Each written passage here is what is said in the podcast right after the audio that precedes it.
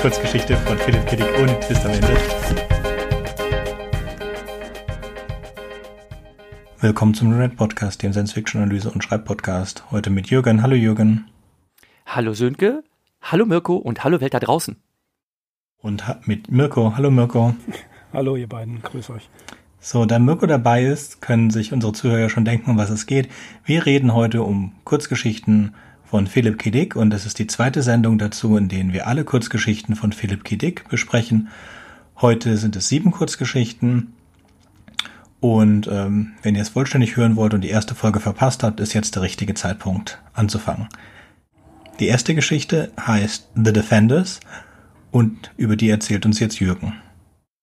Genau, ich darf den Anfang machen. The Defenders aus dem Jahre 1953 befasst sich mit dem, wo man zu dieser Zeit äh, sich tatsächlich ordentlich Gedanken machte, nämlich ob es einen dritten Weltkrieg geben wird. Und in dieser Geschichte hat das stattgefunden. Die großen Mächte USA und Russland sind in den dritten Weltkrieg eingetreten, der verheerende Folgen hatte. Ähm, die Welt ist unbewohnbar gemacht durch radioaktive Verseuchung und die Überlebenden haben sich in den Untergrund geflohen. Das gilt sowohl für die Amerikaner als auch für die Russen. Der Krieg selbst wird an der Oberfläche weitergeführt von Maschinen, den sogenannten Leddies, äh, die in der deutschen Fassung die Bleimänner genannt werden, denn Lead ist das englische Wort für Blei.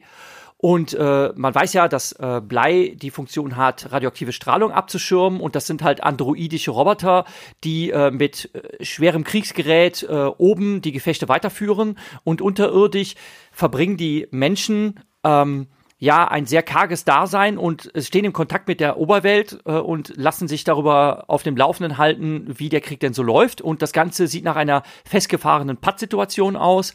Und die Leddies berichten auch immer noch davon, dass die Welt weiterhin unbewohnbar sei. Dann fällt aber etwas auf, was die Menschen unter der Erde und wenig verwunderlich, äh, die Geschichte ist natürlich auf der amerikanischen Seite erzählt, stutzig macht. Und zwar wird festgestellt, dass einer der Bleimänner der gerade Bericht erstattet, wie es oben aussieht, keine radioaktive Strahlung aufweist. Und das macht die Leute dann doch stutzig, denn wenn er oben rumgelaufen ist, wieso hat er keine Strahlung? Und man entschließt der Sache auf den Grund zu gehen. Also man ähm, macht sich auf den Weg nach oben, geschützt in Bleianzüge und ähm, entsteigt halt ähm, der äh, Röhre, die in den, dem Schacht, der in die Tiefe führte, und äh, stellt halt fest, äh, die Welt ist schon lange nicht mehr verwüstet und die Welt ist schon lange nicht mehr unbewohnbar. Ähm, die Bleimänner, die erst versuchen, die Menschen zurückzuhalten, sind schnell überwältigt, denn sie sind ja so konfiguriert, dass sie die Menschen selber gar nicht angreifen dürfen. Also sie können keinen Widerstand leisten und demzufolge äh, sind sie chancenlos. Und ähm, ziemlich aufgebracht äh, sagen die Menschen dann, ja, warum habt ihr das gemacht? Warum habt ihr uns die ganze Zeit in dem Glauben gelassen, dass die Welt unbewohnbar sei? Hier äh, grünt und blüht doch wieder alles. Ähm, äh, Fauna und Flora haben sich längst erholt und äh, warum lasst ihr uns da unten eingesperrt? Und die Roboter offenbaren, ähm, ja, das hat einfach damit zu tun, dass ihr ähm, dass es ja nachweislich einfach noch nicht reif genug seid, ähm, auf der Welt zu leben, äh, weil ihr durch eure Kriegstreiberei nur verheerende Verwüstungen angerichtet. Und äh, wir haben das mit den Russen genauso gemacht. Und ähm, wir sind eigentlich der Auffassung, wenn ihr irgendwann genug Reife erlangt habt, dann könnt ihr ein, eine große Weltgemeinschaft in Frieden leben. Das lassen die sich natürlich nicht gefallen. Die Menschen wollen sich nicht bevormunden lassen und sagen, so, äh, wir gehen jetzt runter, geben Bescheid und dann kommen wir wieder hoch. Die Laddies offenbaren, ja, daraus wird leider nichts, denn ähm, Während wir euch hier hingehalten habe, haben, haben wir den Zugang nach unten wieder versperrt. Ihr kommt also eh nicht zurück. Und äh, wir bringen euch jetzt aber mit der Delegation der Russen zusammen. Die sind nämlich schon etwas früher auf den Trichter gekommen, ähm, dass die Welt sich schon längst wieder erholt hat. Und ihr werdet jetzt gemeinsam euch an einen Tisch setzen und werdet mal gucken, dass ihr euch vertragt.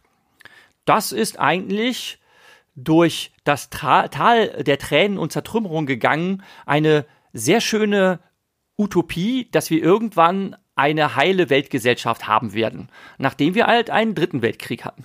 Das fasst Philip K. Dicks Geschichte zusammen. Und weil wir ein Science-Fiction- und Schreib-Podcast sind, habe ich mir da jetzt mal was rausgegriffen, wo es weniger um den Plot an sich geht, da können wir natürlich dann nachher auch noch drüber sprechen, sondern ich möchte mal auf ähm, Philip K. Dicks Form der Narration eingehen. Eine Hauptfigur in der Geschichte ist Taylor, er ist ein Kriegsstratege, er kommt auch als erster auf die Idee, dass da irgendwas faul ist und ähm, er ähm, lebt mit seiner Frau halt auch in diesen klaustrophobisch beengten Verhältnissen unter der Erde und ähm, sie haben mal wieder eine Meinungsverschiedenheit und äh, da möchte ich kurz einen Auszug draus vorlesen. Sie nickte. Taylor blätterte die rauen, dünnen Blätter der Zeitung um. Seine gute Laune war verflogen. Und dann liest sich da weiter. Warum musste sie dauernd herumnörgeln? Es ging ihnen doch alles in allem recht gut. Man konnte nicht erwarten, dass alles vollkommen war, wenn man unter der Oberfläche lebte, mit einer kümmerlichen Sonne und mit künstlicher Nahrung. Natürlich war es für sie eine, Be äh, eine Belastung, dass man den Himmel nicht sah und nirgendwo hingehen und nichts sehen konnte als Metallwände und große dröhnende Fabriken, Fabrikhöfe, Baracken. Aber es war besser, als auf der Oberfläche zu sein. Und eines Tages würde das ein Ende haben. Und sie konnten zurückkehren. Niemand wollte so leben, aber es war notwendig. Warum habe ich das vorgelesen? In dieser in diesem Abschnitt ist es tatsächlich nicht der Erzähler, der spricht, sondern was wir hier haben, nennt man narrativ erlebte Rede. Das nimmt eine Zwischenstellung ein zwischen dem inneren Monolog, wo Figuren Selbstgespräche führen in Ich-Form, und dem Erzähler beziehungsweise der Erzählerin, welcher uns von außen die Handlung vermittelt, sondern wir schauen in den Kopf einer Figur rein, wir hören, was sie spricht, aber es ist zum Beispiel in der Erzählzeit geschrieben, in der die Geschichte äh, abgefasst ist, in diesem Fall im Präteritum. Und das nimmt so eine Zwischenstellung ein, ähm, die uns ein bisschen näher an eine Figur ranrückt. Also wir, wir verstehen etwas besser, was eine Figur umtreibt, aber es wirkt gleichzeitig wie ein Kommentar des Erzählers. Und das ist finde ich eine sehr interessante Art, eine Geschichte zu vermitteln. Ich schreibe zum Beispiel selber auch gerne in erlebter Rede. Das wollte ich nur mal herausgreifen, weil ähm, wir in der ersten Folge unserer Philipp K. Dick-Reihe ja aufgezeigt haben, ja, da sind ein paar Geschichten noch so roh und ungeschliffen und jetzt merkt man so langsam, dass das ein bisschen Gestalt annimmt und dass, äh, wie ich finde, der Phil langsam so schreiberisch auch etwas besser wird, möchte ich sagen. So, und jetzt kommt ihr und auch seinen Stil findet. Denn die äh, interessanterweise die Szene, die du gerade geschildert hast, die findet später in Blade Runner nämlich auch nochmal einen Widerhall, wenn die Figur des Rick Deckard eingeführt wird. Äh, ist es ja auch zuerst ein Dialog mit seiner Frau, der tatsächlich, wie du es gerade gesagt hast, auch kommentiert wird vom äh, Erzähler. Mhm. Das finde ich immer ganz äh, interessant, weil ähm, auch hier ein ja relativ einfacher Mensch dargestellt wird, eben kein strahlender Held und die Helden oder die Protagonisten bei Philip K. Dick sind, das werden wir auch gleich noch sehen, eben normale Menschen. Das sind das sind ganz einfache Typen. Ähm, tolles Beispiel jetzt nicht für unsere Kurzgeschichten, aber Joe von der Milchstraße ist ja auch einfach nur so ein Typ äh, und das macht die finde ich, den Reiz von, von Dicks Geschichten eben auch aus. Dass, wie du gesagt hast, die Erzählperspektive hochinteressant ist und dass er seine Form findet darin. Und eben, dass, ähm, dass die Helden keine richtigen Helden sind. Eine Korrektur, ich habe das ein bisschen anders gelesen. Das ist eigentlich nur eine der, der 14 Personen, zwölf Soldaten, die Hauptfigur oder die Erzählfigur und die Person, die der das als erstes aufgefallen ist, die sind ähm, die Boarding Party, die, die Leute, die in die Oberfläche kommen.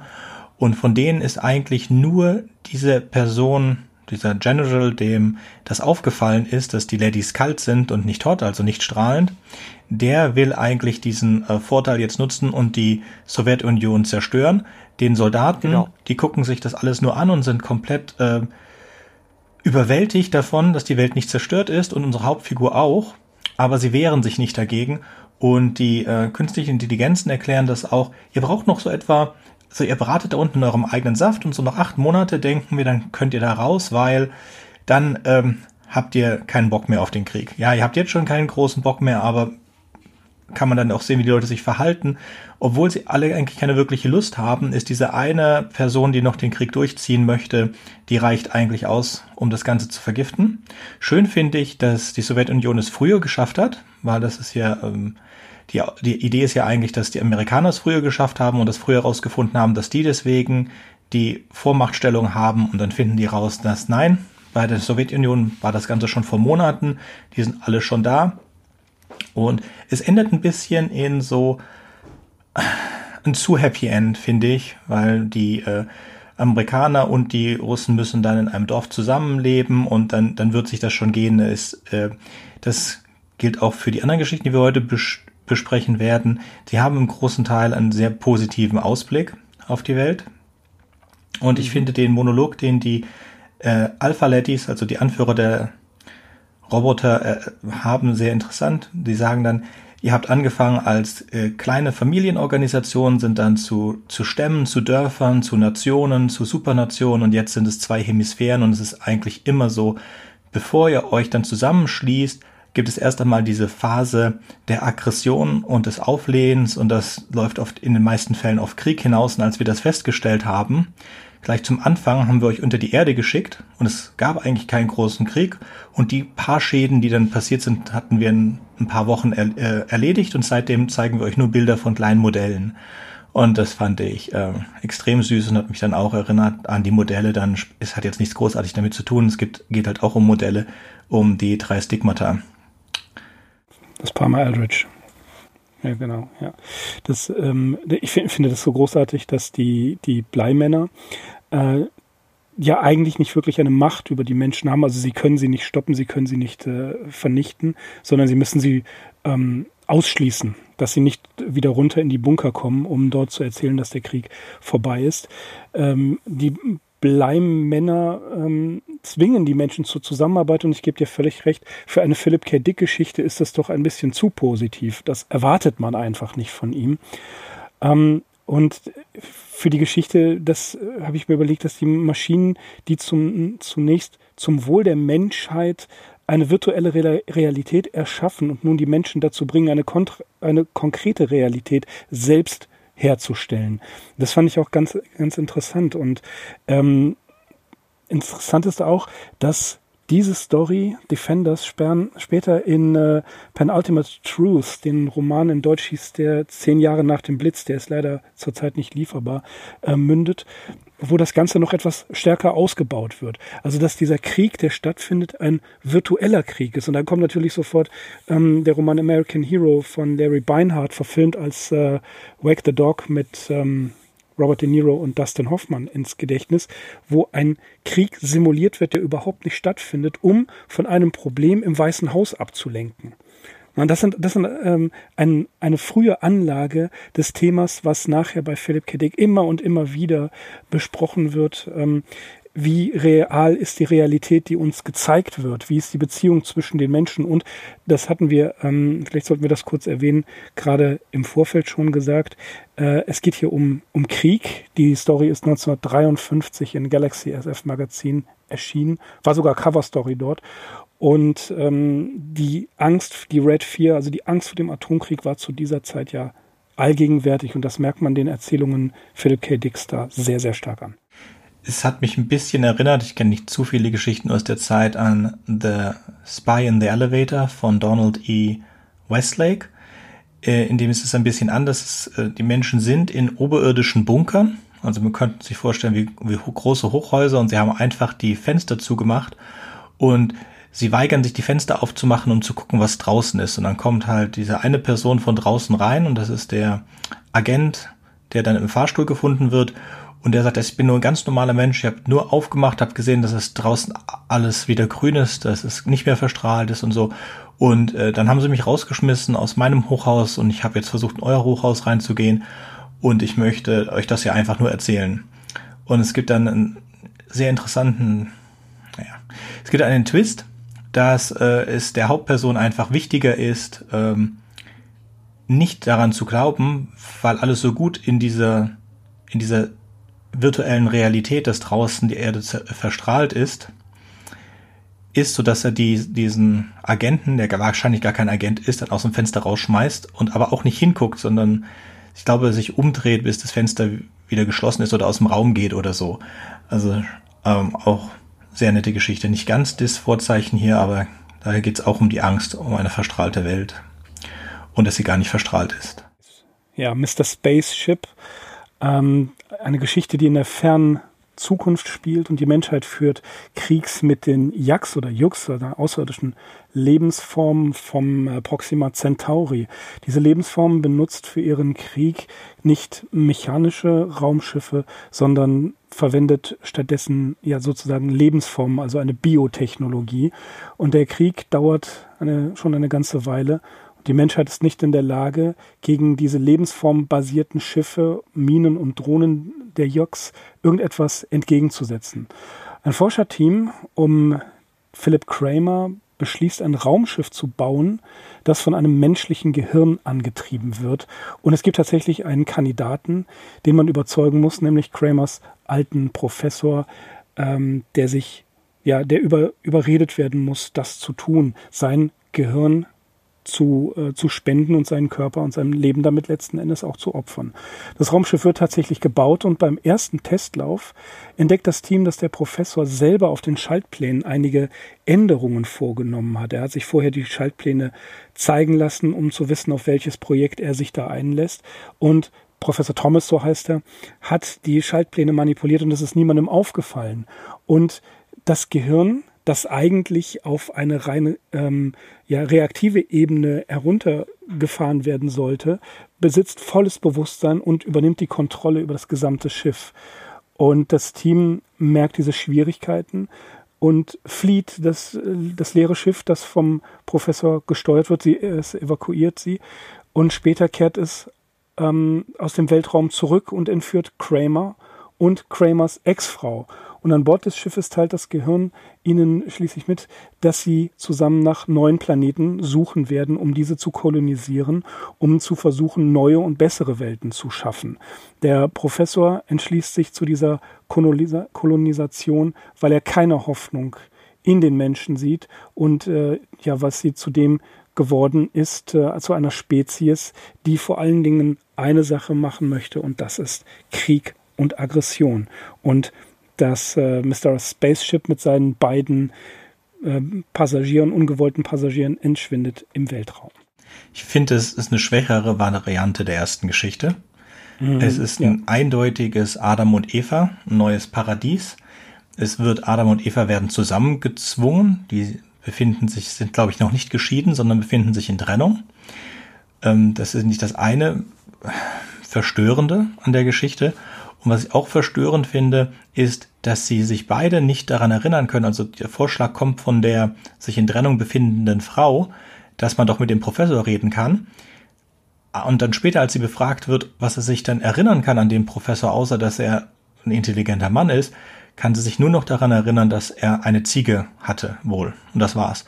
Und auch unser Protagonist, der ihn dann gefragt hat, ob er sich für dieses Experiment bereitstellen würde, auch der kann sich nicht wirklich an den ähm, Professor erinnern und an irgendwelche Gespräche, die er mit dem Professor gehabt hat, aber der Professor möchte mit der Hauptfigur auf jeden Fall sprechen. Das Ganze äh, fühlt sich für mich überhaupt nicht real an und äh, ist sehr komisch. Und wie auch in der ersten Geschichte ist die Frauenfigur ziemlich schwach. Im erst, in der ersten Geschichte ist sie, hat sie wenigstens noch, wie, wie auch in Blade Runner, so eine, eine, eine Persönlichkeit, die sich einfach nicht, die sich einfach nicht mit der Situation abgeben möchte, wie die Situation ist und aus der Situation gerne fliehen möchte, aber nicht kann. Und in dem Fall ist es ganz komisch, wir wissen nicht, warum die getrennt sind, aber sobald sie dann alleine auf dem Schiff sind, akzeptiert sie ihre Situation, eine neue Eva zu werden. Und es gibt auch da keinerlei Gegenwehr. Hm, ich weiß nicht, ich glaube, dass, dass die Geschichte lief nicht ganz so in der Schreibphase, wie er sich das vorgestellt hat. Hm. Also was ich interessant finde, ist äh, die Fragestellung nach dem Überleben des Bewusstseins. Das wird ja später auch in dem Roman Jubik äh, wird die Frage gestellt. Da sind die Verstorbenen werden in, in dieses äh, Center gebracht, wo sie tiefgekühlt werden und wo sich das Bewusstsein per Telefon mit den Angehörigen noch äh, unterhalten kann. Und äh, auch eins von Philip K. Dicks wichtigen Fragen, Fragethemen, Fragestellungen, wo eigentlich ist das Bewusstsein eines Menschen und was macht es aus? Die fundamentale Frage, die Voraussetzungen und auch die Position für die Frage nach der ontologischen Gewissheit, die Philip K. Dick ja später auch nach diesem Erlebnis in den 70er Jahren sucht, äh, wie kann ich das feststellen? Und die Verlängerung dieser Sache, wo ist das Bewusstsein? Ist es in diesem Gehirn drin und macht es das schon aus oder gehört eigentlich die Gestalt und der Körper des Menschen noch dazu? Das ist ja im Cyberpunk, gerade auch in, in Blade Runner, die erweiterte Fragestellung, ist eine eine Körperlichkeit für das Bewusstsein überhaupt möglich? Und was ist das virtuelle Bewusstsein. Also es ist schon eine Story über das Körper-Geist-Problem. Äh, erweitert völlig richtig die, die Fragestellung auch von Defender und man überlegt sich natürlich, was macht Professor Thomas eigentlich? Plant er von vornherein den Diebstahl des Schiffs, weil er die, ähm, die, die Schaltpläne ändert? Und er ist sich ja bewusst, er ist krank, er wird nicht mehr lange leben. Sieht er hier seine Möglichkeit nicht nur zu einer relativen Form der Unsterblichkeit und des Weiterlebens, sondern tatsächlich in die Unendlichkeit des, des, des Universums hinauszugehen und ja, lebt er hier auch einen Gottkomplex aus, weil er ein, eine völlig neue Lebensform darstellt, eben ein Schiff mit einem menschlichen Gehirn, das dann eine neue Gesellschaft gründen will. Das finde ich eine sehr interessante Frage. Ja, die er aber selber, also Philipp K. Dick in anderen Geschichten besser verarbeitet hat, finde ich. Von der, die Fragen sind da. Ich finde die Umsetzung hier halt nicht suboptimal. Ich finde sie suboptimal.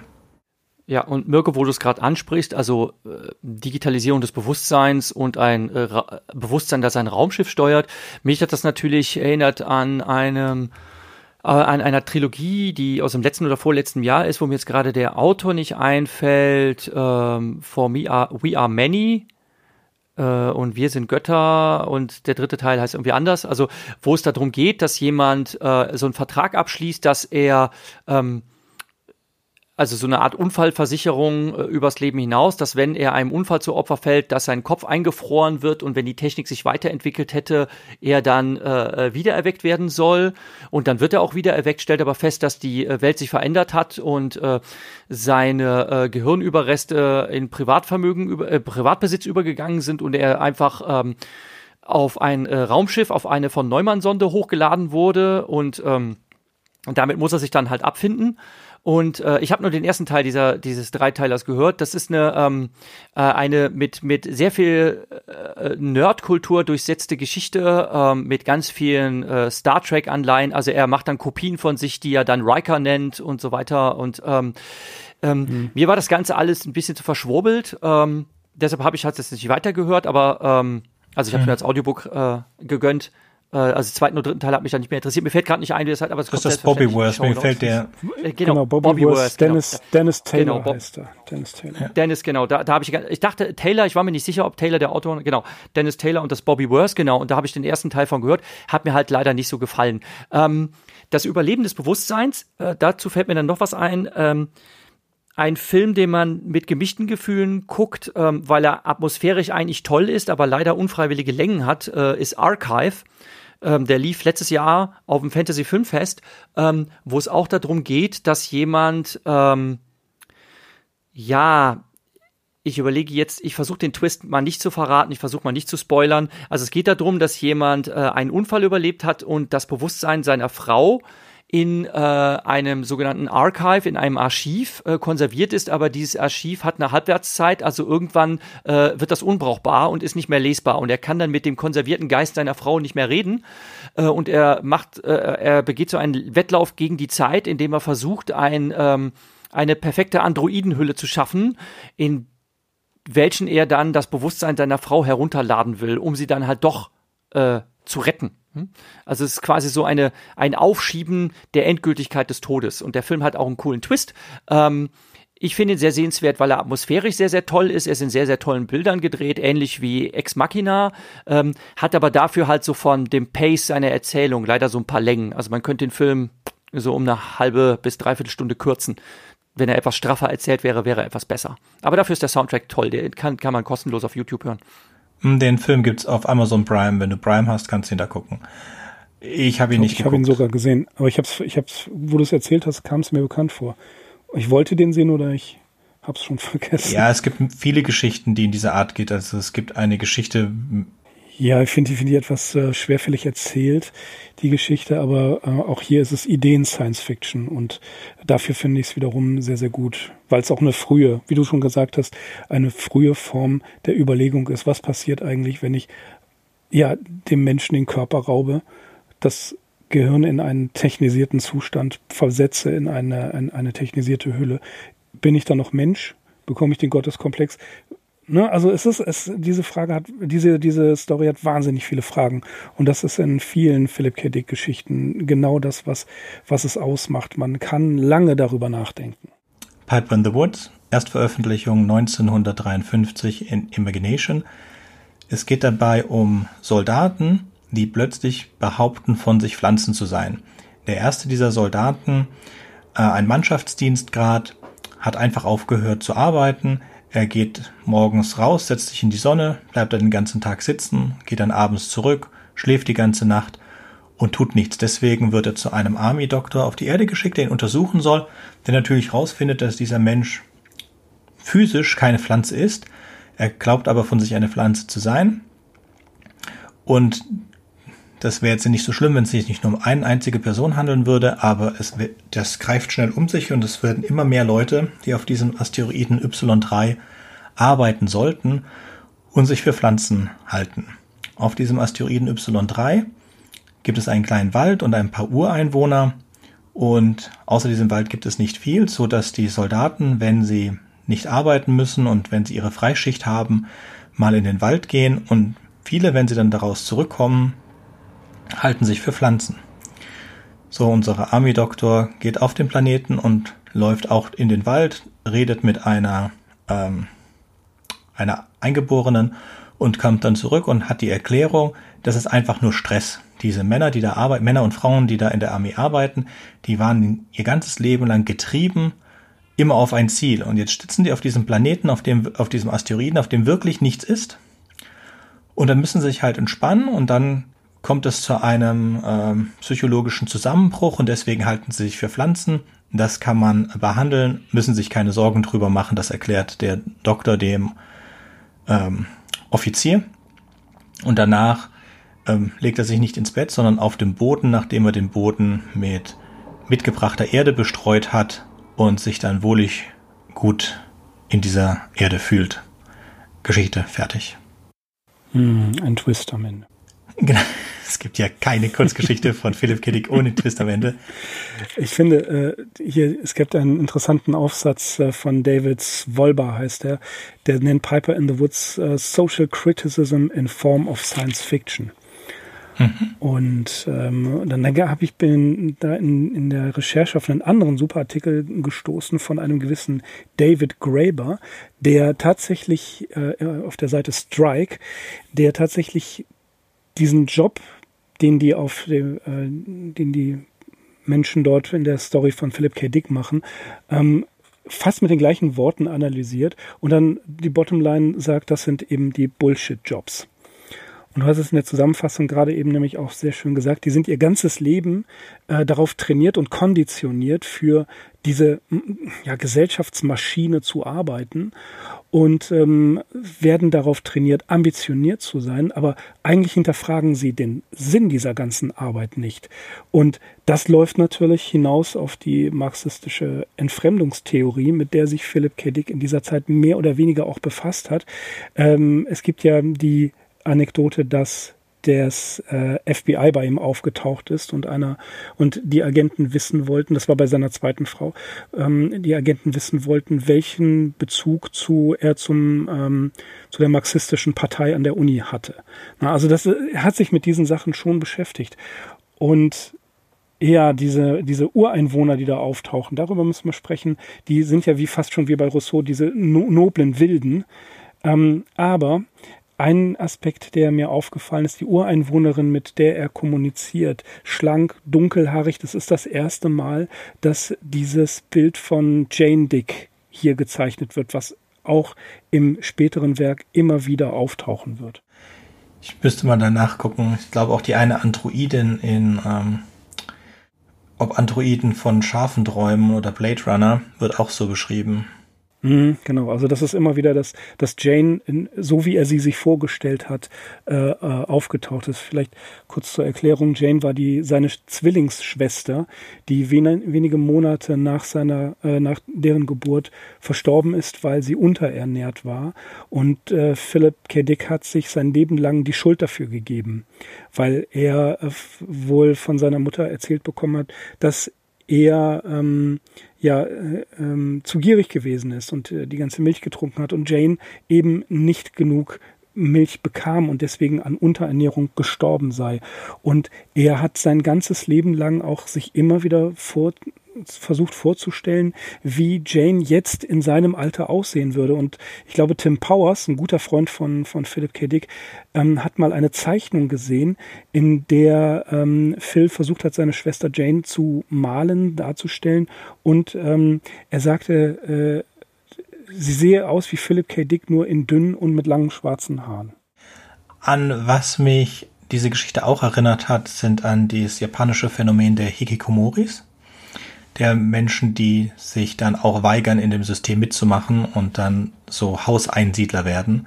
Es sind meistens Jugendliche im Alter so um die 18 Jahre, die eigentlich einen Abschluss der, äh, der sekundären Bildungsstufe anstreben müssten, um dann zu studieren oder mit der Arbeit anzufangen und die sich dann, weil sie überfordert sind von dem System, das sie die ganze Zeit pusht, ähm, einen psychischen Zusammenbruch bekommen, teilweise für sehr lange Zeit, teilweise für, äh, für eine überschaubare Zeit, aber wir sprechen schon von Monaten bis Jahren. Es ist ein schwer, ähm, es ist ein Phänomen, das nicht so dokumentiert wird, wie man sich das gerne wünschte. Und deswegen ist es nicht ganz klar, um wie viele Menschen es sich in Japan handelt. Es gibt Schätzungen, dass es bis zu vier Millionen Higikomoris geben soll. Ähm, etwas ähnliches gab es vor 10 bis 20 Jahren auch in China. Das, das war nicht ganz so schlimm, aber das chinesische äh, Bildungssystem hat die Schüler sehr hochgepeitscht bis zu den bis zur Universität und in Universitäten sind sie eigentlich fast fallen gelassen worden. Das Universitätssystem hat sie nicht aufgefangen und dann gab es auch dann eine sehr hohe Anzahl an sehr depressiven ähm, Studenten und Studentinnen. Ja. Also das fand ich auch sehr interessant. Eine, eine Frage dazu, das, das fällt mir jetzt gerade ein. Gibt es einen Unterschied äh, zu den Otaku? Bei den ja, zwischen ja. ja ein Otaku, Otaku ist selbst gewählt, ne? Ja, Otaku, Otaku ist sowas, was wir hier ähm, leider nicht so trennscharf unterscheiden. Äh, zwischen Geek und Nerd äh, wird leider nicht richtig unterschieden in unserem deutschen Sprachraum. Wenn wir von Nerds sprechen, äh, meinen wir häufig eigentlich Geeks. Und für unsere Hörerinnen und Hörer da draußen mal die Unterscheidung. Äh, Nerds, das sind so Eierköpfe. Also das sind äh, Leute, die unter, unter Umständen socially awkward sind, ähm, weil sie keine so besonders outgeprägten sozialen Kompetenzen haben, äh, äh sehr äh, eindimensional in ihren wissenschaftlichen Fachgebieten und ähm, Geeks dagegen sind Leute, die einfach ganz, äh, ganz, ganz krasse, leidenschaftliche Fans von einer Sache sind. Und ähm, das kann man sich natürlich sehr gut vorstellen, dass Leute, die Star Wars-Fans sind und dann auf Conventions gehen und sich dann dafür auch kostümieren und sonst was, äh, oder halt äh, sich für andere Sachen sehr begeistert. Es gibt die, gibt die großen Harry Potter-Fans, äh, die dann äh, Pullis und Schals davon haben und so weiter. Und das, äh, das sind eigentlich Geeks. Und wir schmeißen das in unserem deutschen Sprachgebrauch etwas durcheinander. Und die Otakus, das ist eine, ein Phänomen, das gibt es äh, auch schon schon länger, auch in Japan. Und äh, das ist im Gegensatz zu den Hikikomoris, die sich dann also wirklich abkapseln und äh, äh, massiv unsozial werden, sind die Otakus eigentlich nur sehr fanatische Fans. Ähm, die dafür aber zum Beispiel auch äh, ein gerüttelt Maß ihres gesamten Privatvermögens aufopfern. Ähm, es gibt zum Beispiel in äh, Japan auch schon lange so äh, Casting-Bands, die äh, zum Beispiel ähm, aus äh, einer Dutzendschaft äh, von äh, eigentlich absolut austauschbaren Mädels, alle, die so in Schuluniformen äh, angezogen werden und dann auf den Bühnen rum, rum, rumhopsen, so choreografiert. Und ähm, dann kann man halt in diese Casting-Bands äh, so die Mitglieder äh, rein und raus wählen nach ihren Verkaufszahlen, weil die auch einzelne Singles rauslassen. Und ähm, äh, so ein, was so ein richtiger Otaku ist, der dann Fan von einer dieser Sängerinnen ist, der kauft dann zum Beispiel äh, von seinem gesamten Monatsgehalt alle Alben, die zu, die zu haben sind, äh, um einfach die Verkaufszahlen zu pushen. Äh, also das ist zum Beispiel so ein typisches Otaku-Verhalten. Die sind einfach so fanatisch, ähm, dass sie äh, selbst aufopfernd ihr Fandom betreiben. Muss aber nicht heißen, dass sie deshalb zum Beispiel unsozial sind, ne, ähm, sondern die haben dann auch eine Gemeinschaft und es gibt zum Beispiel äh, in, in Hessen gibt es einen Verein, die Otakus Hessen, äh, wo sich dann Gleichgesinnte äh, zusammenfinden, äh, weil die halt auch so, äh, so Geeks sind und unter Umständen ähm, mit Asperger-Tendenzen ein bisschen schwierig sind, aber ähm, deshalb nicht unsozial sein müssen und äh, sich trotzdem sehr, sehr pudelwohl fühlen, wenn sie mit ihresgleichen zusammenkommen. Und Hikikomoris sind tatsächlich die Leute, äh, die äh, einer Sozialphobie gleich nicht mehr vor die Tür gehen und sich zu Hause ein, kapseln. Ja, und das schließt sich natürlich nicht aus. Es können natürlich ein Hikikomori kann auch ein Otaku sein. Und mhm. ich, ich stimme da Jürgen generell zu, dass das ein bisschen unscharf ist, Geek, Nerd und Otaku. Und ich denke, ein Otaku ist irgendwas zwischendrin.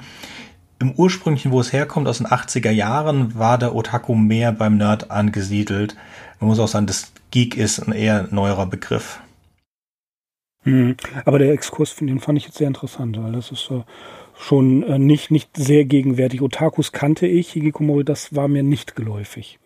Ja, wie gesagt, es ist nur ein anderes soziales Phänomen, äh, eines, das eigentlich keine positive Ausprägung hat, wobei man, mhm. man Otaku-Nerd und also in dem Umfeld, in dem ich arbeite, ist, ist, ist weder Nerd noch Geek. Ne, eigentlich sind das so Selbstbezeichnungen, die sich manche Leute geben, weil man mhm. eigentlich sowas sein will. Und äh, ist die Zeit ist vorbei, in der in dem Geeks und Nerds irgendwas Unsexyes ist. Ich fände es cool, wenn wir den Battle Rap äh, Nerd versus Geek in den Shownotes genau. verlinken? Okay. Genau, das habe ich nämlich auch gedacht. Äh, also ich mhm. finde es gut, dass es diese Unterscheidung gibt und da gibt es tatsächlich so ein, so ein lustiges äh, Rap-Battle-Video, äh, wo ein Geek gegen einen Nerd äh, anrappt und äh, sie sich dann gegenseitig ihre Vorzüge aufzeigen und sagen, ja, ich bin das und das und ich bin das und das und ich bin besser als du. Nee, ich bin besser. Ne? Das ist genau. allerdings alles sehr lustig und augenzwinkernd gemacht ähm, und hat echt Unterhaltungswert. Ja, also als ich, ich bin, bin gespannt. Bin gespannt. Mhm. Als ich angefangen zu, zu arbeiten, gab es wirklich diesen Ausdruck des Megageeks. Und äh, das hat einer unserer Vorstände geprägt und als er gegangen ist, ging dieser Begriff auch weg. Also es ist schon 15 Jahre alt, dass äh, Leute sich selbst dann als Geeks bezeichnet haben. Genau. Da warst du halt ein mega Begriff, Geek für irgendwas, ja. Ja, und der Begriff, und der Begriff Otaku, den kenne ich tatsächlich auch schon als Phänomen. In den 80ern war das schon bekannt und habe darüber mal eine Doku gesehen. Ich werde da auch mal recherchieren, ob es diese Doku mittlerweile auf äh, YouTube geben sollte oder sonst was, werde ich das mhm. natürlich, wenn ich das finde, auch in den Shownotes verlinken. Das ist echt sehr sehenswert. Ich bin ziemlich sicher, ja. dass ich die mal auf Arte gesehen habe. Ich weiß, was du meinst. Mhm. Also ich würde gerne noch mal die, kurz den Bogen zur Piper in the Woods schlagen. Ähm, weil ich fand diesen Exkurs jetzt sehr wichtig, denn ähm, du sagtest, dass die ähm, Personen da aus dem sozialen System irgendwann aufgrund des hohen Drucks rausfallen. Ja, und das, das ist ja, also Henry David Thoreau hat mal gesagt ähm, in einer Beobachtung, dass irgendwann der Mensch zum Werkzeug seines Werkzeugs wird. Und äh, man kennt natürlich diesen berühmten Spruch, ich ging hinaus in die Wälder, das ist ja die Einleitung zu Walden. Und ähm, das, das ist ja nicht, kommt ja nicht von ungefähr, dass, dass ähm, diese Menschen hier sich für Pflanzen halten. Das ist ja äh, schon im, im, ein symbolischer Widerstand, dass man sagt, okay, ich bin ein, ein Wesen, das eigentlich überhaupt keine Ambitionen hat. Na, 1953 Geschichte erschien. Und den Widerstand gegen diese Maschine in der absolut konträren Form, eben in einer, in einer Pflanze äh, sich darstellt. Und ähm, dieses, äh, dieses System, was die prägt, was sie konditioniert, ähm, das, das löst aus, dass wenn man sich in diesem System nicht mehr zurechtfindet, tatsächlich eine existenzielle Angst sich einschaltet. Ähm, und die Unabhängigkeit davon, das ist nur für die, für diejenigen, die wirklich, ähm, ja, um das mal mit Nietzsche zu sagen, die bis zur Ausgelassenheit verwegen sind. Und ähm, was, wie diese Revolution endet und warum sie ausgerechnet sich für eine Pflanze halten, das lässt er offen. Und auch am Ende, wenn der ähm, Psychodoc dann sagt, naja, das kann man alles therapieren und das geht alles äh, wunderbar, letzten Endes passiert ihm genau das Gleiche. Und das durch den Kontakt auf diesem Asteroiden mit den Ureinwohnern, die ja seltsamerweise auf einem Asteroiden wohnen. Ich habe mir versucht, diesen Asteroiden vorzustellen, wie groß der sein mag. Also mich hat das tatsächlich äh, völlig irritiert, als ich die Geschichte angefangen habe zu lesen, weil ich mir dachte, das ist doch total anachronistisch, wenn die Geschichte von 53 ist, weil mich anfangs das äh, voll an Hippies erinnert hat. Ich dachte mir, ja, okay, ne, das ist jetzt so ein ähm, das ist jetzt so ein Army-Mitglied, der einfach in die Totalverweigerung fällt und dem Müßiggang frönt und sagt, ich bin eine Blume oder ich bin eine Pflanze. Und das kam mir alles so, gut. das kam mir alles so esoterisch äh, und bekifft vor, wenn ich ehrlich sein darf. Ne? Und dann dachte ich mir, aber Hippies, das waren doch 60er. Ne? Also, wie gesagt, das ist völlig anachronistisch, das ist irgendwie so ein Jahrzehnt zu früh dran, äh, was, was Philip K. Dick da entwirft, aber es kam mir einfach total hippie-mäßig vor und ähm, ja, zum Schluss wird ja der Doc dann auch quasi infiziert mit dem Geist der Hippies, hat wohl auch ähm, ein bisschen zu viel falsche Dämpfe inhaliert. Also mir kam das tatsächlich alles so vor, als wären die einfach nur, äh, um es jugendsprachlich auszudrücken, einfach nur ganz schön verstrahlt da alle ne? und ähm, benebelt. Ja, aber hm, gut, äh, ihr psychologisiert das mehr.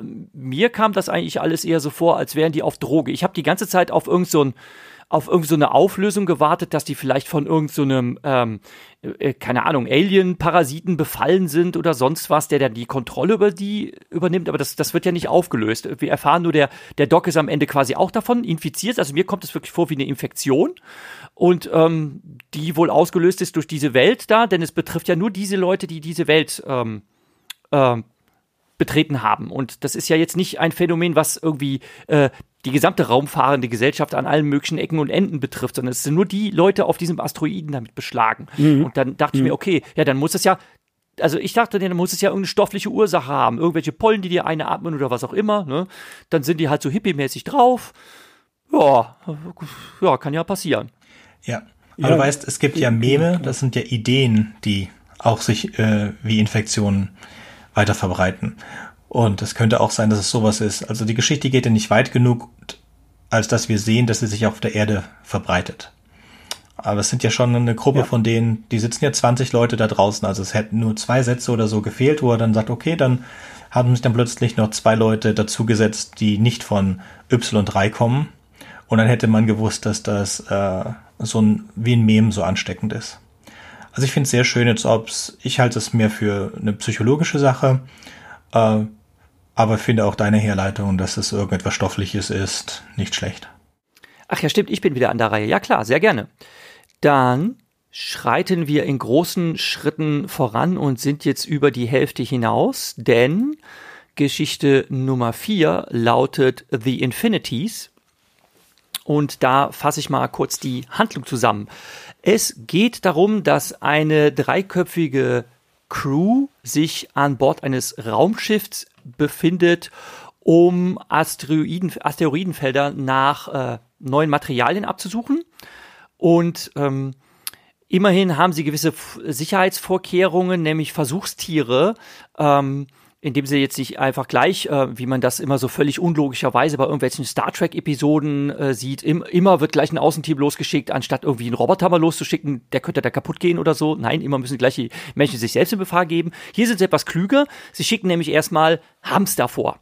Und ähm, die Hamster ähm, bei ähm, die äh, überleben auch den Besuch eines Asteroiden nichts, also die sind ähm, an Strahlen einer Strahlenüberdosis äh, verendet und äh, dann kommen sie natürlich auf die Idee, okay, von dem Asteroiden halten wir uns dann später äh, besser mal fern. Aber ähm, es stellt sich dann heraus, dass sie auch eine massive Strahlendosis abgekriegt haben, die sie allerdings nicht tötet, sondern einen anderen Effekt auf sie hat. Ihr Körper vollzieht äh, massive Veränderungen. Ihnen fallen die Haare aus und auch die Nägel.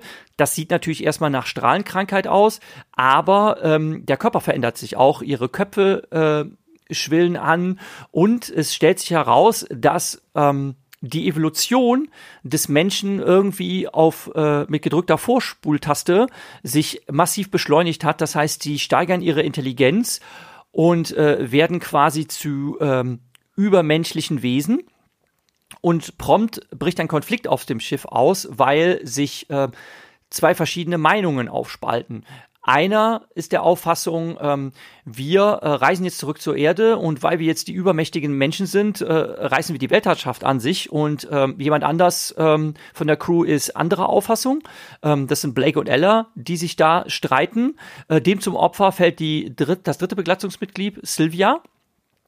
Und ähm, schließlich ähm, tauchen aber noch andere Wesen auf, äh, die nur als Energiekugeln erscheinen und ähm, dann die äh, sich streitende Besatzungsmitglieder äh, töten und ähm, Ende der Geschichte ist, dass sich dann herausstellt, äh, die Hamster waren nicht tot, sondern auch sie haben diese äh, Superevolution durchgemacht und da sie schon etwas früher und etwas intensiver verstrahlt waren als die anderen, sind sie mittlerweile in dem Stadium der körperlosen Energiewesen angekommen. Ende der Geschichte. Tja, ich versuche ich versuch mal den Einstieg. Ähm, ich fand das eine für mich persönlich sehr schwache Geschichte. Die Idee, dass anschließend die Hamster, weil sie der Strahlung, der rätselhaften Strahlung zuerst ausgesetzt worden sind, ähm, plötzlich den Menschen überholt haben, das ist so ein äh, humoristischer Zug. Aber ansonsten konnte ich mit dieser Geschichte nicht so viel anfangen. Es war doch ein bisschen ähm, ja einfach, dass der eine sich zum, ja, wie eine Art äh, Supervillain ent entwickelt, eben weil er Strahlung abbekommen hat. Jetzt ist er mächtig und jetzt will er die Welt unterwerfen. Ähm, was ich humoresk fand, war, dass sie feststellen, oh, ich kann nicht mehr so richtig sehen, oh, mein, mir schwillt der Kopf an, meine, meine Extremitäten gehen zurück, dass, dass das äh, kommentiert wurde von dem anderen, so, ja, das ist wohl richtig, das habe ich auch gerade festgestellt. Also der gerät gar nicht in Panik ne? sondern er kommentiert das einfach nur so und nimmt das ganz analytisch, ganz wissenschaftlich und ähm, ja, dann, dass die Menschheit, beziehungsweise, ja, eigentlich kann man so sagen, die Menschheit wird später durch hochentwickelte Hamster gerettet. Das ist so ein, das ist auch so eine, so ein typischer Philip K. Dick Humor. Sie werden als erstes als Schweine bezeichnet, als Pigs, dann später als Guinea Pigs und ganz am Ende als Hamster. Also, wo ich Schweine, Pigs und Guinea Pigs Meerschweinchen noch verstehen kann, ist mir dann unklar, ob es sich am Ende wirklich um Hamster gehandelt hat, weil ich glaube, das war ihre Selbstbezeichnung und die Crew dann halt die Hamster die ganze Zeit falsch bezeichnet hat. Auch sehr interessant, also negativ interessant fand ich, dass sich äh, die, sie verwandelt sich ja in Monster, so sagen sie das selbst über sich, dass es vor allen Dingen der Frau so arg zusetzen soll. Das fand ich ein bisschen blöd. Ansonsten fand ich schön, dass ähm, der Captain am Anfang der intellektuell Überlegene ist, aber weil der, ich nenne ihn mal den ersten Offizier, ähm, weil der erste Offizier als erstes verstrahlt worden ist, dann ihm sich schneller entwickelt und deswegen ihm geistig überlegen ist. Und das kann man der Geschichte auch schön sehen in der, in der Wortwahl und der, das ist ziemlich schön gemacht. Ähm, die Grundidee also das wird dann in einem Nebensatz auch erwähnt, dass äh, Evolution ist gar kein, gar kein Survival of the Fittest, sondern Evolution ist etwas Vorprogrammiertes und diese, diese Strahlung hat das einfach super, äh, super beschleunigt. War, war okay. Also fand's humoristisch äh, nett. Ich habe die ganze ja, Zeit auf die Hamster gewartet, muss ich sagen. Ja, apropos, apropos humoristisch nett. Ähm, ich habe mich ja äh, wieder um hübsche Shownotes bemüht und ich habe ja eben schon das Versprechen abgegeben, dass äh, all das, was jetzt hier mehr oder minder ungeplant von uns zusammengetragen wird an Verweisen. Das hat mich daran erinnert und das fällt mir dazu noch ein. Ähm, das äh, sind so die Hausaufgaben, die ich habe. Ich mache mir die ganze Zeit fleißig dazu Notizen und werde das noch in die Shownotes einpflegen. Was ich schon gemacht habe, ist die ganzen Geschichten, sofern verfügbar, ähm, als Lesetext online abrufbar oder zum Teil auch vorgelesen auf YouTube äh, zusammenzutragen, kann man alles anklicken. Und als schönes Aufmachfoto habe ich für The Infinities ein Bild von einem Space Hamster äh, gegoogelt. Also wenn man auf unsere Rewrite-Homepage sieht, dann hat man ein putziges kleines Bild von einem Hamster mit einem Raumfahrerhelm und so einem Jetpack hinten drauf. Das finde ich total goldig. Das ist eins meiner Highlights der äh, heutigen Folge, weil das auch einfach ein richtig putziges Bild ist. Wie süß. Wollte ich nur mal so anmerken. ja. Sehr gut. Wollen wir zur nächsten Geschichte gehen? Ja, The Preserving Machine. Ähm, erschien 1953 in Fantasy und SF. Dort geht es um einen gewissen Doc Labyrinth oder Labyrinth, der heißt tatsächlich so. Der fürchtet um die Sicherheit der Werke der Hochkultur, insbesondere der klassischen Musik, falls es zur Apokalypse kommt. Wir haben es sehr oft sehr viel mit den Apokalypsen zu tun und dementsprechend lässt er an einer Universität eine Maschine bauen, die Partituren in überlebens- und äh, kampffähige Tiere verwandelt. Die Maschine äh, verwandelt erfolgreich die Werke mehrerer Komponisten in verschiedene Tiere, wie zum Beispiel Bachstücke in, in Bachkäfer, Schubert-Lieder in ein Wesen, das wie ein Lamm aussieht und so weiter und so fort. Das wird dann auch äh, weiter beschrieben, dass die, die Wesen der Musik, die sie darstellen, so ein bisschen ähneln. Der Doktor ist äh, froh über den Erfolg und lässt sie einfach in die Welt hinaus. Aber er stellt fest, dass die eine Evolution durchlaufen. Die bekommen Klauen und Stacheln und äh, ja, greifen sich gegenseitig an. Und beispielsweise der Bachkäfer, äh, sie fangen ihn und speisen ihn wieder in die Maschine ein, weil es äh, droht gefährlich zu werden. Ähm, da haben sich auch die Partituren verändert. Sie sind wild und völlig chaotisch geworden und aus der ehemals schönen Musik ist ein, eine Dissonanz geworden und die Harmonien sind dahin. Das ist im Prinzip der Inhalt von The Preserving Machine. Und wir haben am Ende noch einen kleinen Twist, wenn ich es nicht falsch verstanden habe, dass ähm, wir haben einen Erzähler, der den Dr. Labyrinth oder den Herrn Labyrinth besucht und dann die Geschichte von ihm erzählt bekommt. Und sie gehen dann auch gemeinsam in den Wald, wo diese ähm, erschaffenen Tiere leben und sehen das alles. Und wenn er dann geht, sieht er einen Käfer, der gerade ein Haus baut und die Tür hinter sich schließt, wenn ich es richtig verstanden habe. Das ist dann das Ende. Äh, ich finde interessant, dass auch in dieser Geschichte wieder von 1953 es wieder um eine Gesellschaft geht, die sich im Krieg befindet. Es gibt auch diesen einen Nebensatz. Ähm, er hat verschiedene Universitäten angeschrieben, aber die meisten sind mit Kriegsaufträgen beschäftigt und er hätte gar nicht erwartet, dass eine Universität doch Zeit hat, eine Maschine zu entwickeln und war deswegen freudig überrascht. Also wir finden uns ebenfalls, in diesem Fall wissen wir nicht, mit wem wir uns im Krieg befinden, aber das gilt für alle Geschichten, die wir heute besprochen haben. Die Erde befindet sich in einem, in einem Krieg und befindet sich kurz vor ihrer Auslöschung. Das scheint so ein Thema dieses Jahr gewesen zu sein für Philipp Kiddick. Ansonsten ist diese wie die Geschichte auch zuvor relativ kurz. Ja, sie, das, sie ist kurz und äh, ich finde sie leider auch nicht so besonders gut. Labyrinths Sorgen äh, allerdings bei der Kultur vor allen Dingen das Musik musikalische Erbe der Menschheit überleben wird, ist ja tatsächlich auch eine Sorge, die in der Realität existiert. Es gibt ja große Archivbunker, auch in, in Deutschland gab es so eins, gab es so ein, äh, es gibt Bunker mit, mit Saatgut, das also tatsächlich ähm, vorausschauend gedacht wird, falls die Erde in irgendeiner Art und Weise von einer Katastrophe heimgesucht wird, dass solche Dinge überlegen können. Und es ist natürlich auch wieder hier kein Zufall, dass Philip K. Dick die klassische Musik ähm, bevorzugt. Er selber war ja Plattenverkäufer in San Francisco und kannte sich ähm, hervorragend in klassischer Musik aus. Tatsächlich wie der acht Jahre ältere Charles Bukowski, dem man das ja nun auch nicht wirklich zutraut, sind das absolute Klassikfans gesehen. Und hier finde ich interessant einen Aspekt, die Reproduzierbarkeit. Das da klingt natürlich Walter Benjamin an, ähm, das Zeitalter im, äh, das Kunstwerk im Zeitalter der ästhetischen Re äh, Reproduzierbarkeit ist das, was ja, was, was Labyrinth hier in irgendeiner Art und Weise bewahren will, denn auch, ja, ähm, ist es das Kunstwerk selbst, denn er gibt in die Maschine ja äh, Partituren ein, beziehungsweise Aufnahmen der, ähm, der Musikstücke.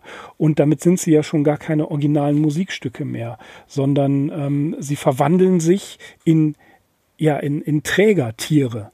Und warum ausgerechnet Trägertiere, die sich dann zu einem, äh, ja, die die Evolution heimsucht, muss man sagen, ähm, finde ich, ja, finde ich hoch und finde ich witzig. Aber es gibt auch die These, dass die Kreaturen, die sich in Bestien verwandeln, weil sie Träger eines hochkulturellen äh, Gutes sind, in eine Welt geworfen werden, die sich, die anfängt, sich in die Barbarei zurückzuentwickeln. Und dass sie diese äh, Rückentwicklung tatsächlich selber auch mitmachen und dadurch die Kunst, in dem Sinne die musikalische Kunst negieren.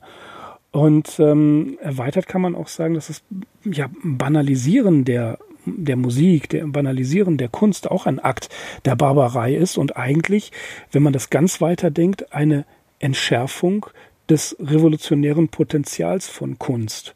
Und das ist bei Philipp K. Dick dann hier wiederum interessant. Also die, die Kunst verselbstständigt sich und das Ende, ähm, das habe ich auch so gelesen, dass da ein, ja, ein Käfer ein Haus gebaut hat. Also dass, dass, dass er hier ebenfalls einen hohen Evolutionssprung gemacht hat. Und trotzdem ähm, ist die, für, die Geschichte für mich in irgendeiner Art und Weise nicht so wirklich greifbar. Also ich finde auch, sie nicht wirklich greifbar. Ich kenne mich nicht so gut mit klassischer Musik aus. Ich finde aber, dass er mit den Tieren schöne Bilder gefunden hat. Ich glaube, wir fangen an mit äh, einem Vogel, das ist Mozart. Und dann das Monster ist Wagner. Und die anderen, die Bach sind, die die Käferchen, das habe ich nicht ganz verstanden, muss ich zugeben, was Bach mit Käferchen zu tun hat, aber der Rest schien mir auch irgendwie passend zu sein, auch wenn ich mich nicht so gut mit klassischer Musik auskenne. Gut, die Geschichte Expendable ist ebenfalls von 1953. Sie hat mich sehr erinnert an eine Geschichte, die wir in der ersten Folge besprochen haben, am Anfang, The Little Movement, wo eine äh, Armee aus kleinen Robotern einen Menschen versucht hat umzubringen. Da geht es auch hier, wir, wir, wir sprechen, äh, es, wir beginnen mit einer Armee von Wächtern, die einen Giganten umbringen möchte aus irgendeinem Grund. Und dann springen wir zu einem Mann, der auf dem Weg ist nach Hause und an seinem Gartenzaun wird er von einer Spinne angesprochen und die Spinne sagt ihm, pass auf. Und er rennt in, ins Haus und verbarrikadiert sich. Und dann ist da eine andere Spinne, die mit ihm spricht. Und ähm, diese Spinne erklärt ihm, dass es vor langer Zeit einen Krieg gab zwischen den Menschen und den Insekten. Und auf beiden Seiten die Bevölkerung so ausgelöscht worden sind, dass man sich nicht mehr daran erinnert, dass es diesen Krieg gab.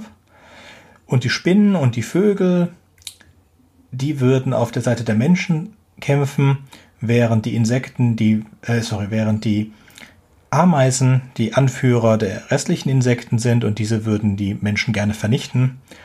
Und die Spinne meint so, aber wir, wir denken, wir bekommen das hin. Und dann der Mann sagt, oh, das ist super. Ihr denkt, ihr könnt mich beschützen. Und sagt die Spinne, nein, das tut mir leid, das hast du falsch verstanden. Ich denke, wir können die Menschheit retten, nicht dich.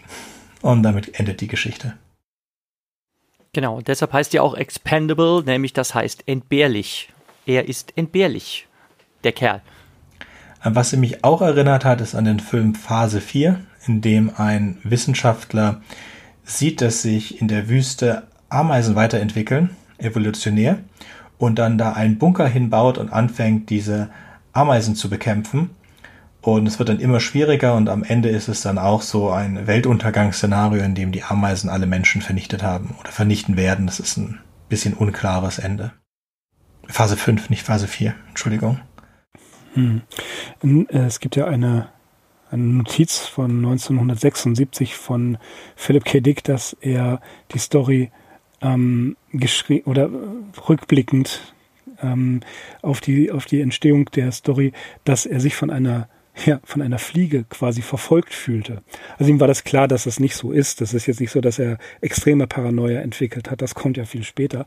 Aber dass er wirklich dachte, ähm, okay, diese Fliege ist ständig in meiner Nähe. Was wäre denn, wenn die Insekten, die ja definitiv, das wird in der Story ja auch gesagt, in der absoluten Überzahl sind, ähm, tatsächlich einen Plan gegen uns haben? Das fand ich eigentlich äh, hier drüber nachgedacht hat, ob die Insekten, was wäre denn, wenn Insekten wirklich einen Plan hätten, die Menschheit äh, anzugreifen. Mehr habe ich dann auch gar nicht mehr dazu gesagt.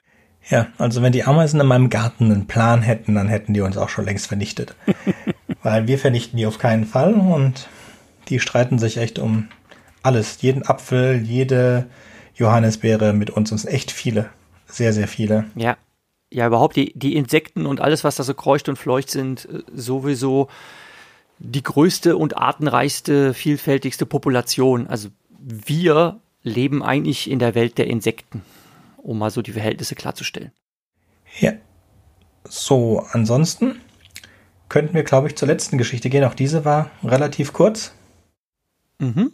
Und jetzt kommen wir zu einer richtig langen Geschichte, die bisher längste Geschichte, fast 100 Seiten lang im Buch, im ersten Teil der fünfbändigen Reihe, The Variable Man, übersetzt mit Der variable Mann, wo ich mich die ganze Zeit gefragt habe, ist das absichtlich ein doppeldeutiger Titel, der sich schwer übersetzen lässt? Denn entweder kann man ja damit sagen, kann man so übersetzen, der variable Mann, oder man kann sagen, die variable Mensch. Ähm, das ist ein bisschen doppeldeutig.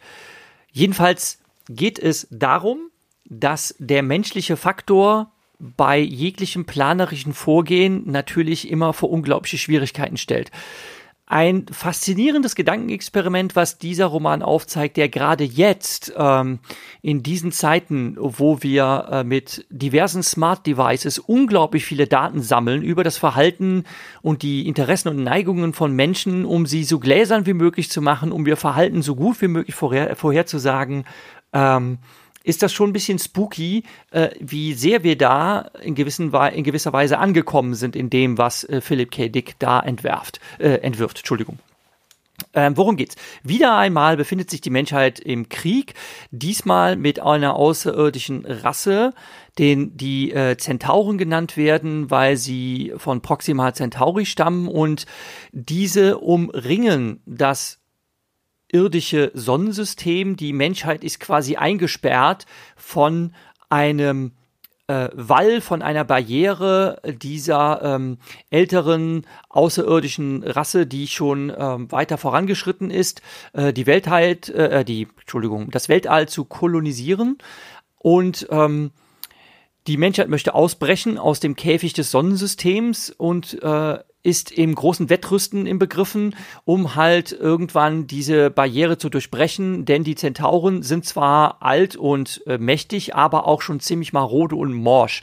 Und ähm, sie sind auch technisch so weit fortgeschritten, die Menschen, dass sie ein, ja, eine Art Computer haben, die SRB-Maschine. Ich glaube, es wird aber nirgendwo erklärt, wofür diese Abkürzung steht. Das ist ein Apparat, der ähm, mit allen möglichen Daten gefüllt wird, die als äh, Variablen ähm, in Frage kommen, um den Ausgang eines bewaffneten Konfliktes mit den Feind vorauszusagen. Und dann gibt's halt immer so eine, so eine Siegesquote. Und ähm, es wird am Anfang davon erzählt, ja, ähm, dass sich das Verhältnis äh, langsam verbessert. Also dass die Quote von ähm, 24 zu 17 sich verbessert hat auf äh, 21 zu 18 äh, für die Zentauren. Das heißt, ähm, die Menschheit holt auf und man ist halt zuversichtlich, dass wenn die ähm, die Quote irgendwann umschlägt, dann kann die Menschheit zuschlagen, weil sie wissen, dass sie dann den Sieg davon tragen werden. Und ähm, dann äh, tritt äh, beim großen Wettrüsten etwas auf den Plan, ähm, dass ein äh, äh polnischer Wissenschaftler dem Hauptstrategen, der Reinhard genannt wird, ähm, äh, eröffnet, dass er eine neue Möglichkeit gefunden hat, eine neue strategisch einzusetzende Waffe, die den Sieg äh, davon tragen wird für die Menschheit. Und zwar geht es darum, dass man versucht hat, ähm, den Hyperraumantrieb zu entwickeln, also mit Überlichtgeschwindigkeit zu reisen. Und dass es bei dem Versuch, ein erstes Überlichtgeschwindigkeit Raumschiff zu konstruieren und funktionsfähig zu machen, einen verheerenden Unfall gegeben hat. Ähm, und ähm, dass man jetzt einfach strategisch umgedacht hat und überlegt hat, okay, wenn wir jetzt ein ähm, Raumschiff auf Überlichtgeschwindigkeit beschleunigen können, um beim ähm, Wiedereintritt in den Normalraum, also das ist wirklich so ähnlich wie bei Star Trek, ähm, ein äh, Raumschiff, das in Überlicht, mit Überlichtgeschwindigkeit äh, sich fortbewegt, ähm, entmaterialisiert sich praktisch und äh, taucht dann beim Abbremsen wieder in unserer Welt auf und bei diesem Wiedereintritt in den Normalraum ähm, gab es halt so eine, äh, kam es halt zu einer Explosion und jetzt überlegt man sich, hm, wenn das schon mit der Raumfahrt nicht funktioniert, können wir das Ding doch als Waffe einsetzen.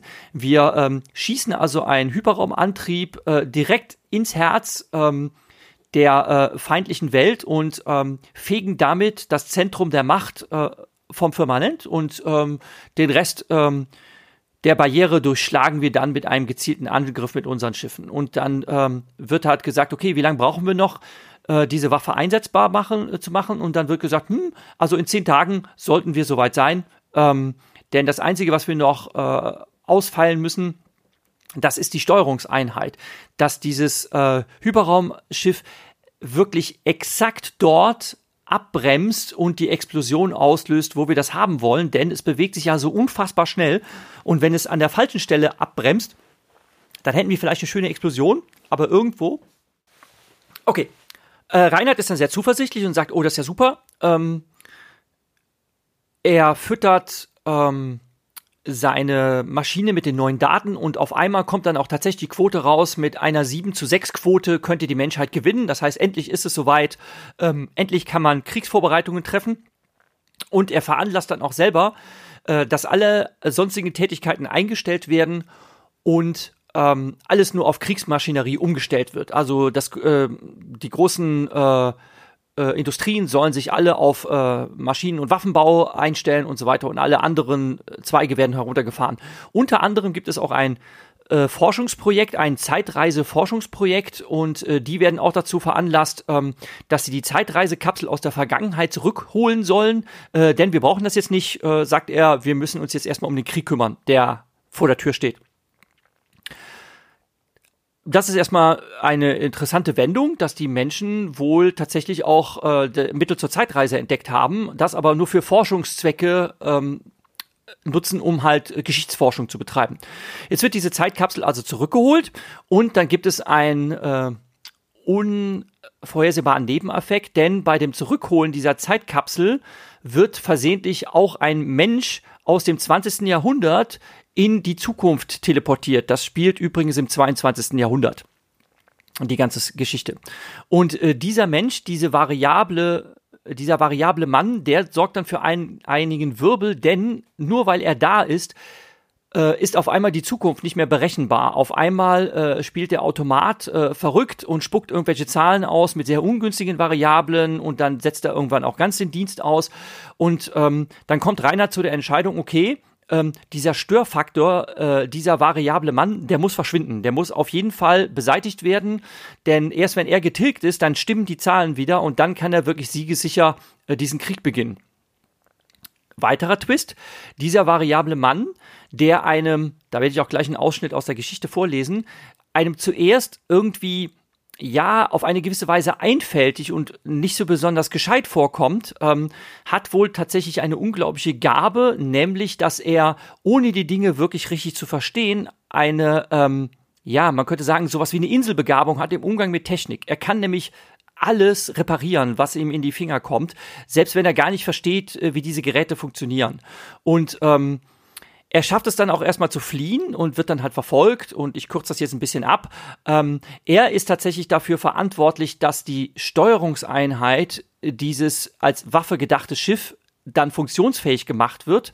Aber wegen seines besonderen Talentes macht er das Ding nicht zu einer gebrauchsfähigen Waffe, sondern, das ist nämlich der Twist, ähm, er führt dieses äh, Gerät dann seiner ursprünglichen Bestimmung zu. Das heißt, er hat nicht nur diese Steuerungseinheit optimiert, er hat daraus auch ein funktionierendes Raumschiff gemacht.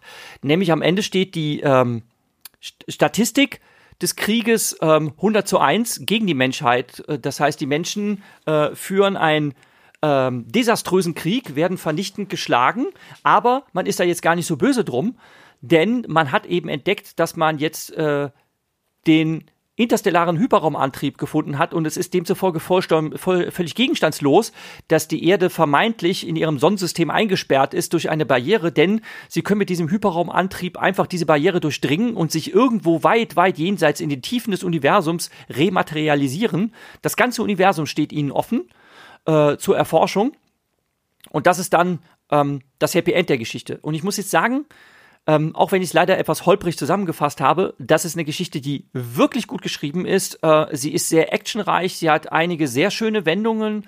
Äh, das Worldbuilding ist toll, äh, wie die Figuren entworfen sind, ist toll. Und ich finde, da könnte man auch einen richtig tollen Film draus machen, weil sie eben storymäßig so viel hergibt. Ich möchte aber nochmal auf die Art des Erzählens eingehen ähm, die äh, Philip K. Dick da verwendet, wenn er nämlich diesen äh, hochtalentierten Mann vorstellt, ähm, also wir blicken jetzt erstmal zurück in die äh, Vergangenheit aus dieser Geschichte, also zurück ins 20. Jahrhundert. Das ist Anfang des 20. Jahrhunderts, ähm, äh, kurz vor dem Ersten Weltkrieg ist es, glaube ich. Und ähm, er rennt dort halt als, ähm, ja, als fahrender Repairman äh, reist er auf einem, mit einem Pferdekarren durchs Land und bietet halt Leuten seine Hilfe an. Manchmal gab sie ihm eine Tasse Kaffee aus einer alten, verbogenen Kanne. Das gefiel ihm sehr, er mochte Kaffee. Der Tag war regnerisch und folgenverhangen. Die Geschäfte waren schlecht gegangen. Und so weiter und so weiter. Warum lese ich das vor? An der Stelle, wo dieser äh, begabte Thomas Cole erstmals erwähnt wird, kippt der Erzählstil ähm, dahingehend um, dass von Hypotaxe, also von einem komplexen Satzbau auf Parataxe umgestellt wird. Auf einmal wird das alles in sehr kurzen, einfachen Sätzen beschrieben und ähm, es ist wieder in einem Stil der erlebten Rede geschrieben und man hat dann als ersten Eindruck, und das soll einen absichtlich in die Irre führen, ähm, ja, den, den, den Anschein macht es, dass man äh, in den Verstand eines eher einfältigen Menschen blickt, weil er eben in einfachen, kurzen Sätzen denkt, sich nicht so komplex ausdrückt und von ganz einfachen Bedürfnissen spricht. Äh, manchmal kriegt er Kaffee und er mag Kaffee, das ist schön. Und ähm, das ist ganz bewusst so gemacht, denn Äh, es stellt sich halt nachher heraus, dass dieser Mensch eine ganz besondere Begabung hat, die e-, aber eben nichts mit hohem wissenschaftlichen Verstand zu tun hat, sondern dass er eine, eine ganz tolle Intuition hat, mit Technik umzugehen, ähm, die ihm das ermöglicht, aber das hat eben nichts mit wissenschaftlichem Begreifen und hohem fortschrittlichen Verstand zu tun, denn er liegt ja mit seinem Technikwissen allein schon 200 Jahre hinter der Zeit, in der diese Geschichte spielt. Und das fand ich auch wieder narrativ sehr elegant gemacht, hat mir sehr gut gefallen. Ja, das ähm, fällt auf jeden Fall auf, dass er eine andere äh, oder eine sehr überlegte, sehr dezidierte Erzähltechnik verwendet und auch die ganzen äh, Motive, die in diesem, äh, in dieser Story vorkommen, sind sehr interessant. Man wird zuerst auf die falsche Spur gelockt. Man hat den Krieg mit den Außerirdischen. Gut, das äh, ist ein Science-Fiction-Thema, das gehört dahin. Aber dann ähm, zu erfahren, dass es, dass es Maschinen gibt, die die Chancen ausrechnen und gleichzeitig eine Waffe entwickelt wird, die eigentlich ursprünglich ein friedlicher Zweck gewesen ist. Ähm, ne, also es sollte, es war eigentlich die Idee, hier einen äh, überlichtschnellen Antrieb zu erfinden. Und dann anschließend wird eine absolut vernichtende Waffe daraus gemacht. Ich meine, das ist ja schon, geht schon stark in Richtung Manhattan Project. Äh, aus einer eigentlich für den Frieden eingesetzten Technologie eine hochgefährliche Waffentechnologie zu erschaffen. Und also man, man, man verfolgt die Geschichte und denkt sich, okay, jetzt werden sie diese Waffe bauen, da äh, ist das ist so weiterentwickelt. Es handelt sich jetzt nur um den Startmechanismus, der nicht funktioniert. Und dann plötzlich geraten die Daten durcheinander und es taucht etwas völlig Unerwartetes aus. Im Nebensatz wird quasi erwähnt, Sie müssen jetzt bitte, die Chancen stehen für uns gut. Wir werden in ein paar Tagen diese Superwaffe entwickelt haben. Bitte stellen Sie jetzt alle anderen Forschungsprojekte ein. Insbesondere holen Sie die Kugel aus der Vergangenheit zurück. Das ist so, ja, das Worldbuilding, was du angesprochen hast, das ist so eine, wie selbstverständlich wird das äh, erwähnt. Und dann plötzlich kommt es dazu, dass etwas im, ja, in der im, im Kontinuum passiert, mit dem die besten Computer nichts anfangen können. Der variable Mann taucht auf. Und dann entwickelt sich das plötzlich zu einer Actiongeschichte mit Verfolgungsjagd. Und ähm, ja, wie es sich dann zum Schluss auflöst, äh, ist auch wieder ein, ein interessanter Punkt. Aber ich finde, ähm, was mich fasziniert hat, ist erstmal die Länge dieser Geschichte die hätte er auch auf, um die Hälfte schreiben können. Das ist, glaube ich, du hast es gesagt, der erste längere Text, den wir von Philip K. Dick haben. Und ähm, alleine jemanden auf die falsche Spur zu locken, eine Technik, die er dann später immer wieder anwendet, äh, etwas in diese Richtung zu gehen. Und dann gibt es plötzlich eine, eine, völlige Wendung. Das ist das, woran oder wo, womit wir uns bei Philip K. Dick abfinden müssen. Wo, was heißt abfinden müssen? Das macht ihn ja aus. Woran wir uns gewöhnen werden, dass diese, diese plötzlichen Wendungen ähm, uns komplett überrumpeln. Ich überlege gerade, aber ich kann eigentlich nur ein bisschen was ähm, dazu sagen über diese Vorhersagemechanismen, weil interessanterweise seit zwei Wochen ähm, haben wir so ein Lernprojekt, das also einmal im Jahr machen wir ein Hackathon und dieser Hackathon dieses Jahr ist äh, Prediction, also Vorhersagen. Und da denken wir gerade darüber nach, was wir denn äh, vorhersagen wollen in unserer Gruppe. Und wir werden äh, Aktienkurse vorhersagen, ist jetzt total, total nicht intuitiv. Ähm, fand das ganz, fand das ganz nett, aber für mich ist das so eine, so eine, diese Wahrscheinlichkeiten, diese Variablen, das haben wir unglaublich häufig und man kann wirklich nicht besonders viel drauf geben. Es wurde in der Geschichte auch mal kurz gesagt, jetzt sind wir halt, äh, haben wir eine Chance von 7 zu 6. Das bedeutet, dass wir in einem Fall von, von von sieben äh, mehr gewinnen werden als die. Ja, aber das ist, wenn du, das ist bei einem Cointoss nicht gerade toll. Und trotzdem sind sie bereit dazu, da den Krieg anzufangen aufgrund so einer minimalen Wahrscheinlichkeit. Und auf der anderen Seite, wenn sie diese Wahrscheinlichkeit nicht haben, äh, wissen sie schon, dass die Politiker ihnen auf keinen Fall erlauben, den Krieg zu führen. Äh, das ist für etwas so Altes, dass man diese Vorhersagen auf Maschinen, also auf Dritte, diese Verantwortung auf, auf, auf Algorithmen ab, äh, abwälzt für etwas, das man machen möchte. Wettervorhersage ist ein interessantes Stichwort. Ich habe mal sagen hören, dass eine Wettervorhersage umso genauer ist, je mehr Daten man hat. Hm. Das heißt, wenn du das Netz der Messungen nur dicht genug machst, kannst du tatsächlich relativ gut und sicher Wetter vorhersagen.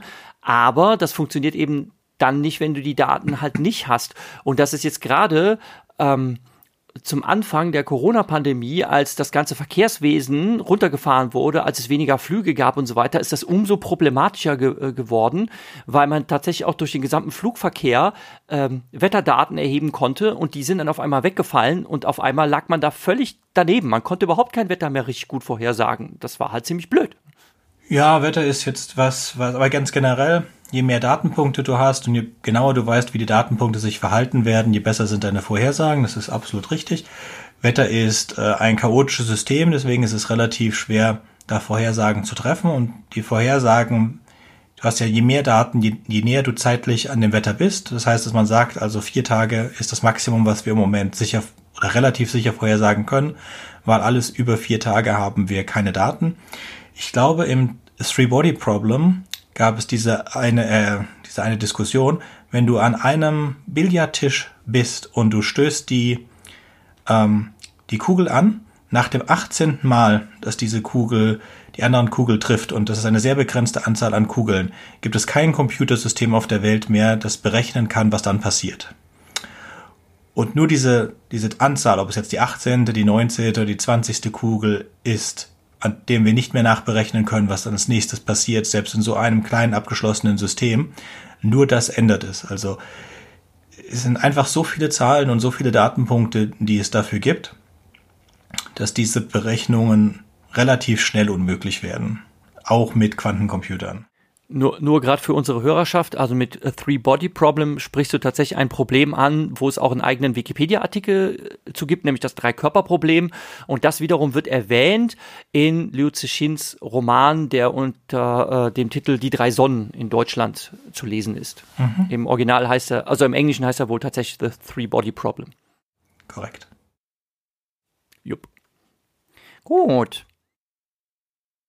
Ja, möchtet ihr sonst noch zu, was zu The Variable Man sagen? Wie gesagt, ich fand sie richtig toll. Ähm, mir hat sie richtig gut gefallen.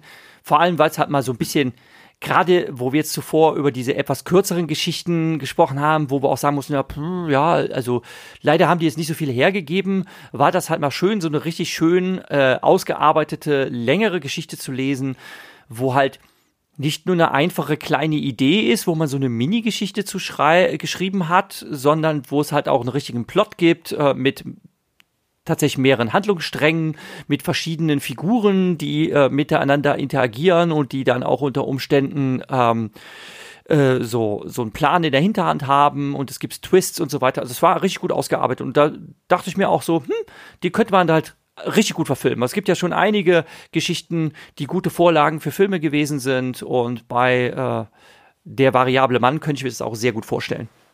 Ja, hat mir auch ganz gut gefallen. Ich finde schön und interessant, dass er es geschafft hat, in jeder einzelnen Geschichte andere Feinde aufzubauen. Mal kämpfen wir gegen die, mal kämpfen wir gegen die, dann ist die Erde eingeschlossen von einem alten Imperium. Ja, so äh, hätte man sich ja denken können, das ist alles in einem Jahr, dann benutze ich nur einen Welt, einen Weltenbau und verwende einen Weltenbau für alle meine Kurzgeschichten. Aber nein, ich schmeiß für jede Kurzgeschichte, ist ganz egal, ob die 20 Seiten lang ist oder 80 Seiten lang, ich schmeiß euch einfach nochmal einen neuen Weltenbau hin mit des und die Bösen dann und so weiter. Also so. Ja, aber es waren immer, mhm. wenigstens das kann man sagen, es war immer Kriegsgeschichten, in denen sich die Erde in einem äh, in einem Krieg befindet und total dem Krieg committed ist. Das war gleich und ansonsten waren die Gegner und die Umstände immer anders. Ja, so sieht's aus. Okay. Gut, dann hoffen wir mal, dass bei den nächsten Geschichten weniger Krieg dabei ist. Und wir hören uns dann zur nächsten Episode. Das sind dann die dritte Teil unserer Reihe in den Kurzgeschichten von Philipp Kiddick. Auf Wiederhören. Ciao. Tschüss.